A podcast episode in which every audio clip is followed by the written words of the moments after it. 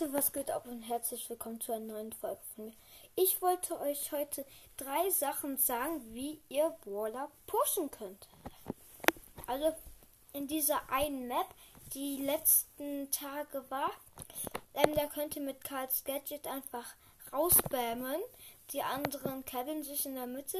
Also und dann sterben auch. Das ist Showdown. Das ist so ein Bull mit ähm, sieben, drei, 4, 5, 6, 7 Cubes. Ähm, und du mit Karl kannst den dann halt den von draußen so washen. Das ist so nice, finde ich. Ähm, da kannst du Karl dann easy auf Rang 25 oder höher pushen. Sache 3.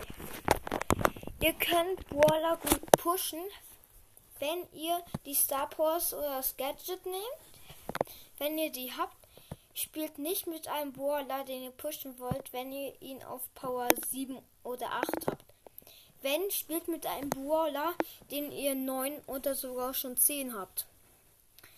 Ähm, drittens, spielt mit einem, wenn ihr mit einem Teammate spielt, spielt mit einem mit einem gleichen Rang, der ungefähr gleich viele Trophäen hat.